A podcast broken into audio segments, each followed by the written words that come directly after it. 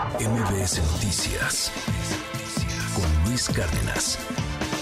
Tengo en la línea telefónica a la presidenta de Causa en Común, María Elena Morera, porque pues hay también hay una advertencia que se, este, que se ha venido dando en torno al despido masivo de exagentes de la Policía Federal que están en la Guardia Nacional.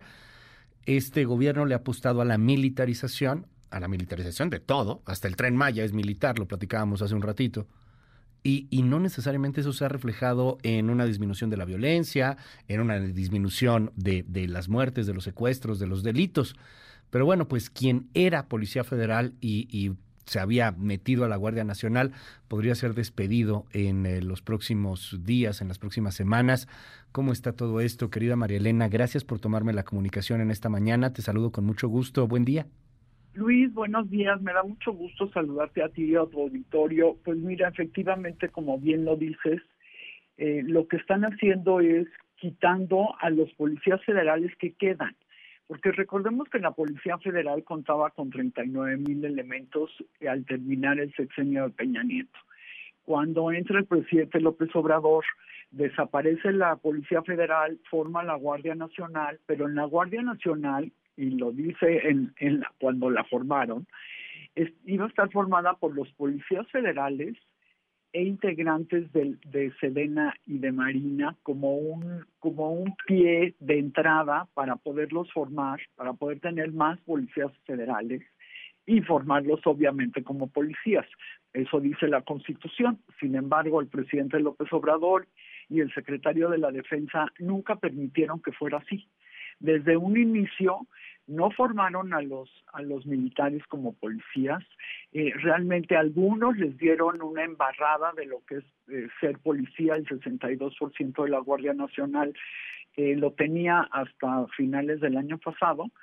Eh, sin embargo pues cada día han hecho todo lo posible porque los los policías federales se vayan y se queden solamente eh, los militares dentro de la Guardia Nacional. Es decir eh, pues todo ha sido una mentira, Luis, pero no solo eso, lo que ya decía, el país se está descomponiendo a pasos agigantados en este, este sexenio, eh, las violencias no paran y no solo eso, sino que cada día eh, la gente mata con mucho mayor crueldad, ¿no? Lo hemos visto durante este año cómo han subido las atrocidades en este país cómo no ha bajado la delincuencia, cómo en las carreteras, pues mira, antes veías, no sé, hace 8 o 10 años veías eh, choferes abajo de un árbol descansando mientras tenían su camión ahí a la orilla de la carretera. Hoy a ningún chofer se le ocurriría hacer eso.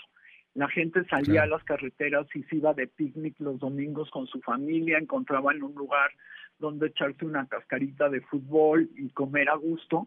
Bueno, hoy nadie lo hace tampoco. Eh, creo que estamos pasando por un momento muy violento y sin embargo en la Guardia Nacional insisten en quitar a los policías que estaban preparados, que estaban preparados en inteligencia, en investigación, en carreteras y nos están dejando guardias nacionales que no han querido prepararlos como policías a un escenario de desprecio hacia la Policía Federal, hacia destruir todo lo que era antes de este gobierno y, me, brinca eh, pues este maltrato que han tenido policías federales. No, no es, no es la, primera vez que hablamos del tema, ¿no? Recién empieza la Guardia Nacional. Me acuerdo como policías federales, eh, algunos que de hecho tuve el gusto de conocer, eh, que hablaban uno o dos idiomas aparte del español, que estaban súper entrenados, como dices, en inteligencia, contrainteligencia los mandaban pues de veladores a algunos este, edificios públicos, los, los degradaban, los humillaban, les daban peores lugares para hacer guardias que, que los compañeros que eran militares. Pero ahora pues ya esta degradación llegó al límite, ¿no? O sea, la humillación total, a sacarlos, a que sean 100% de militares los elementos de la Guardia Nacional. ¿Cuántos quedan? ¿Cuántos policías federales, ex policías federales quedan en la Guardia, María Elena? Fíjate que ah, nosotros tenemos un observatorio de la Guardia y según sus datos el 70% son militares y el resto civiles, pero dentro de ese 30% que dicen ser civil, están los, los que entraron nuevos a la Guardia Nacional en las convocatorias que se hicieron, pero no entraron directo a la Guardia, sino que entraron a Sedena o a Marina, o sea que de todas formas son militares. Eh, yo creo que quedarán, no sé, cinco mil, ocho mil elementos todavía en la Guardia Nacional, de los que se resistieron a salir, decidieron esperarse hasta el final, eh, no querían dejar de ser policías federales, sin embargo parece ser que ahorita ya no les dejan otra opción con este comunicado que les enviaron, eh, donde queda muy claro que pues a nadie quieren a nadie quieren dejar. Y esto, fíjate Luis, que va de la mano con las declaraciones de la semana pasada de Rosa Isela Rodríguez, la secretaria de Seguridad y Participación Ciudadana Federal donde ella decía que la Secretaría de Seguridad no estaba con en la posibilidad de tener una policía, eh, lo cual es lo más absurdo, porque ellos precisamente destrozaron las capacidades de la Secretaría para que no las pudiera tener.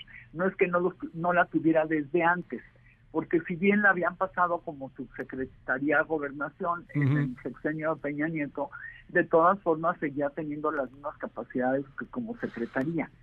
Entonces, todo lo van enfilando para evitar que en enero de, de 2024, como señaló la Suprema Corte de Justicia, tengan que pasar a la Guardia Nacional, a la Secretaría de Seguridad y Participación Ciudadana.